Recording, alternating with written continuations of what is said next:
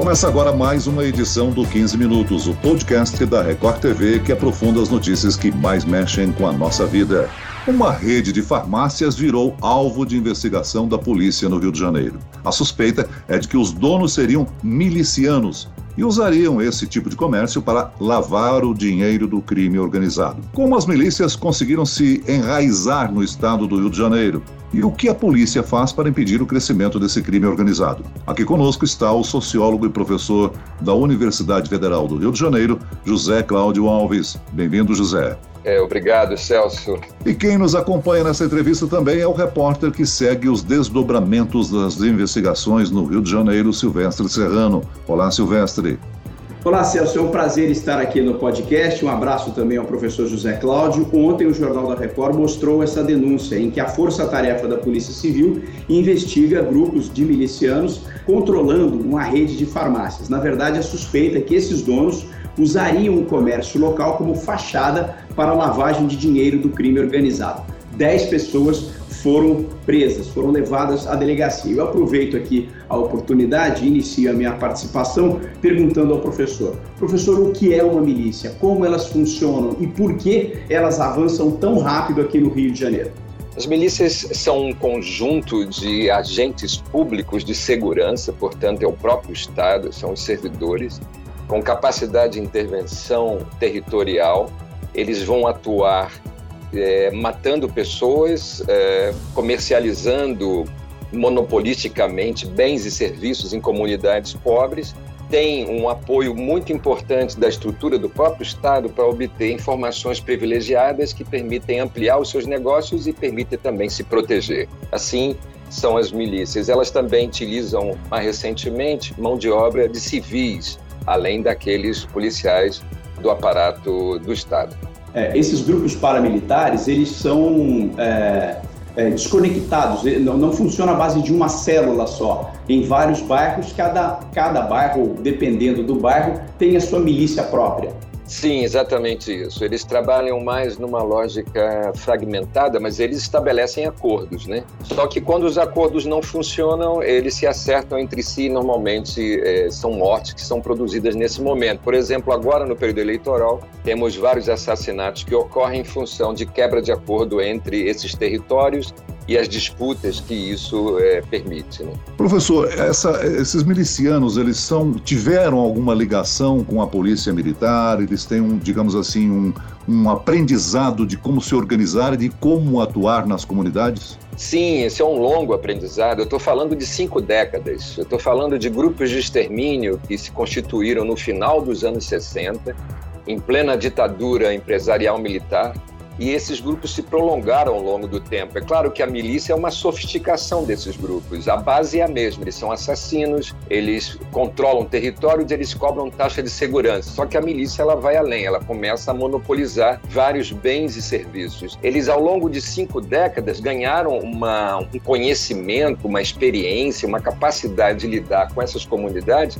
é muito grande. Eles sabem por onde entra, por onde sai, quem são as lideranças, quem é que está no tráfico de drogas, quais são as facções, eles se movimentam nesses territórios e, o mais importante, eles têm uma proteção muito grande por parte do Estado. Portanto, isso dá a eles um, uma capacidade muito maior comparado a, aos outros grupos. Né? Agora, professor José Cláudio, o senhor já informou aí que os milicianos praticam agiotagem, venda ilegal de serviços como a luz, o gás, a TV a cabo, né? Os criminosos também dominam a venda de imóveis irregulares, foi o que foi registrado na comunidade da Musema, no, na zona oeste do Rio de Janeiro. Nós sabemos que é, é, há um alto índice de comércio de drogas aí no, no estado. As milícias que surgiram como pseudos protetores de comunidades também costumam estar ligadas ao tráfico de drogas? Sempre tiveram ligado ao tráfico, desde o seu início. A milícia ela faz acordos para deixar que facções trabalhem suas áreas, estabelece esses negócios. Então, a milícia se relaciona principalmente com uma das facções, que é o terceiro comando puro. O comando vermelho é uma facção muito mais reativa, muito mais voltada para o conflito, é onde você vai ver momentos maiores de tensão e de conflito. Ah, o Comando Vermelho pode até estabelecer relações com a milícia, mas é, é muito raro, é, é uma exceção. Na maior parte das vezes, o terceiro comando opera o tráfico em áreas e paga aluguel desse tráfico para a milícia. Em alguns outros casos, a milícia ela mesma vai comercializar drogas, ela assume para si esse negócio e até às vezes empregando a mão de obra do tráfico no seu, no seu trabalho de venda de drogas. Então, há às vezes uma espécie de consórcio entre a milícia e traficantes. Mas essa ideia que a milícia veio para impedir o tráfico de drogas, isso não é verdade. Isso foi muito mais um marketing produzido, né?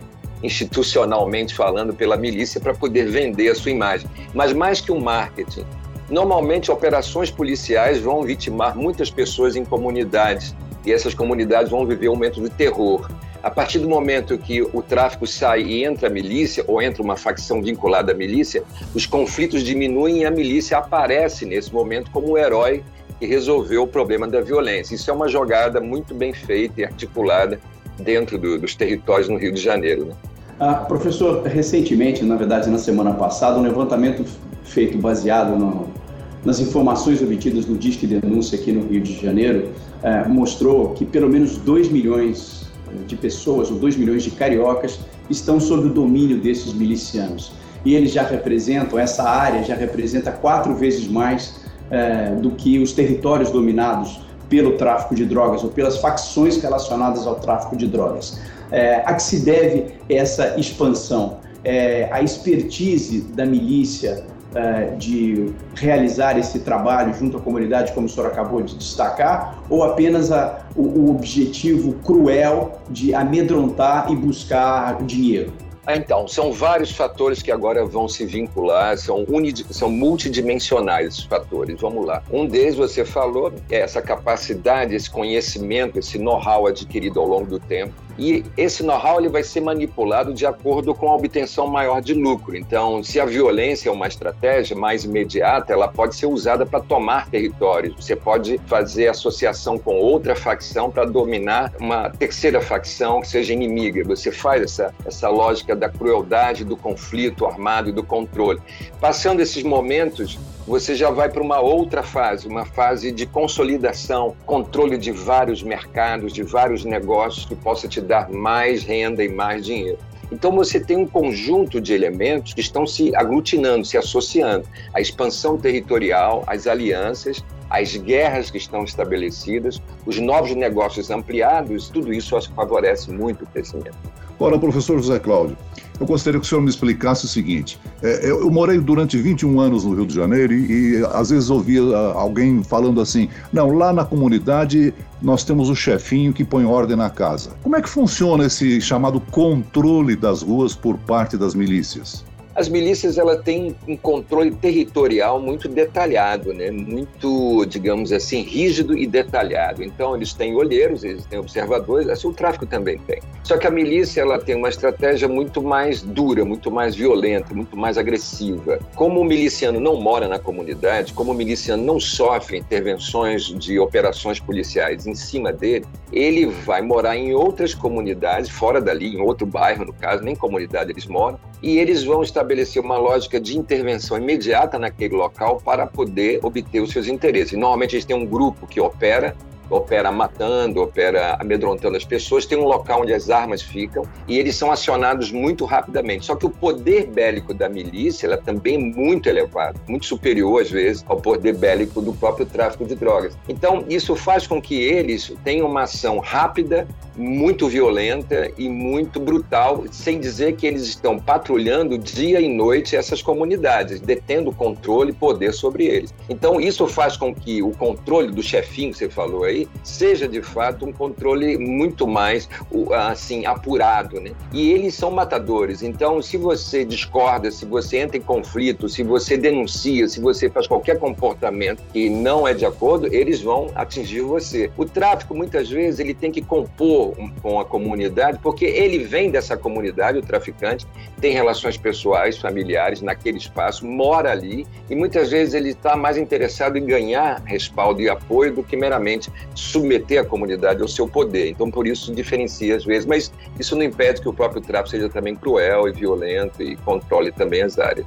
O Rio de Janeiro é essa cidade maravilhosa, mas lamentavelmente sofre com a violência né, de traficantes e de milicianos. Como é que a polícia do Rio de Janeiro deve atuar no combate às milícias? Ao meu entender, você tem que ter um trabalho não de prender ou matar o, aquele que está na ponta da, da estrutura, aquele que é o vendedor de droga lá na ponta, ou o pequeno traficante, nem também os milicianos que estão na ponta atuando. Você tem que atingir os grandes, você está movimentando bilhões de reais a partir de um, um negócio espetacular que faz conexões com lavagem de dinheiro, com comércio, com empresas. Você tem o deslocamento de pessoas e o controle de pessoas dentro desses territórios. Você tem uma movimentação significativa. Então você tem que seguir o dinheiro. A Polícia Federal hoje já tem know-how em relação a isso, com o primeiro comando da, da capital, lá em São Paulo. Eles conseguem identificar para onde esse dinheiro está indo e nas mãos de quem ele está se concentrando e os patrimônios acumulados, eles identificam e vão atrás disso. Os grandes nomes precisam ser tocados. Os políticos, de fato, envolvidos com ele precisam ser tocados. Não adianta você ficar nesse trabalho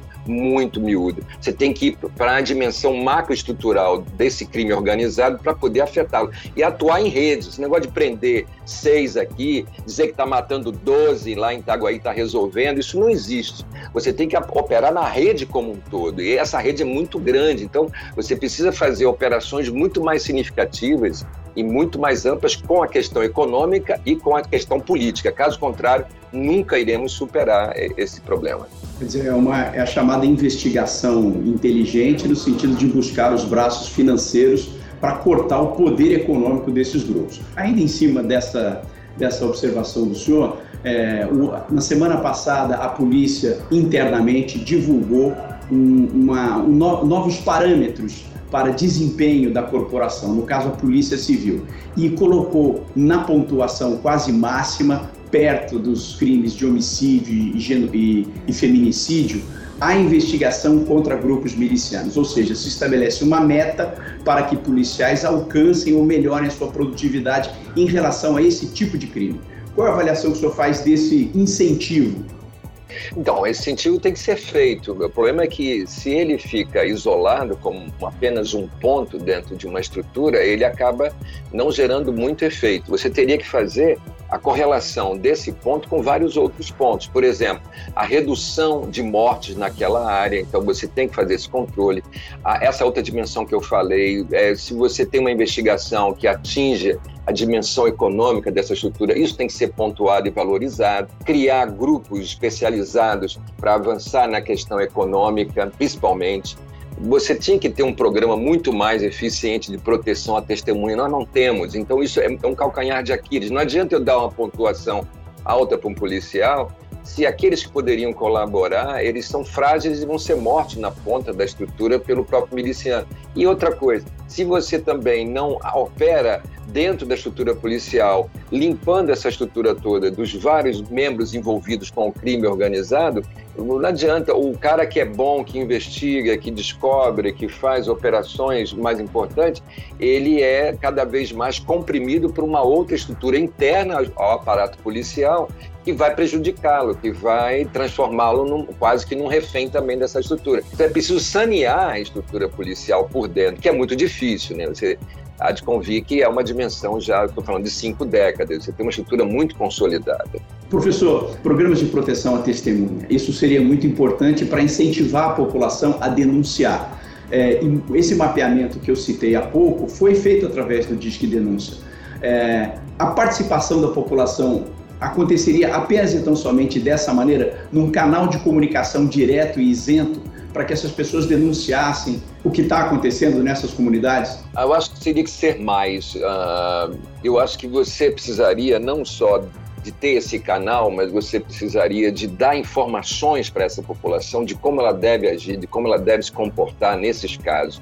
Pessoas não podem agir isoladamente dentro dessas comunidades. Você precisa constituir grupos que se movimentem, que pensem, que reflitam e que protejam seus membros. Você tem tido um impacto muito grande sobre a vida de jovens. Você teria que estar construindo nessas comunidades políticas de proteção também a essa juventude. Então, é um conjunto de ações que essa população deveria ter acesso, não só a forma de denunciar mais, mais protegida e que garantisse, mas também formas de agir naquela comunidade que os protegesse, que não deixasse que eles fossem tão facilmente atingidos. É claro que isso é, é muito difícil, você teria que for, dar uma qualificação, uma formação para essa população ou fazer um sistema de comunicação que desse essas informações para que essas pessoas pudessem agir de uma forma mais adequada. Muito bem, nós chegamos ao fim desta edição do 15 Minutos. Eu agradeço a participação do sociólogo e professor da Universidade Federal do Rio de Janeiro, José Cláudio Alves. Obrigado, professor. Obrigado, Celso Freitas, e obrigado a todos que estão aqui conosco. E agradeço a presença do repórter da Record TV, Silvestre Serrano. Silvestre. Obrigado, Celso. Foi um prazer e também um grande abraço ao professor José Cláudio. Esse podcast contou com a produção de Homero Augusto e dos estagiários Andresa Tornelli e David Bezerra, a sonoplastia de Pedro Angeli. E eu, Celso Freitas, te aguardo no próximo episódio. Até amanhã.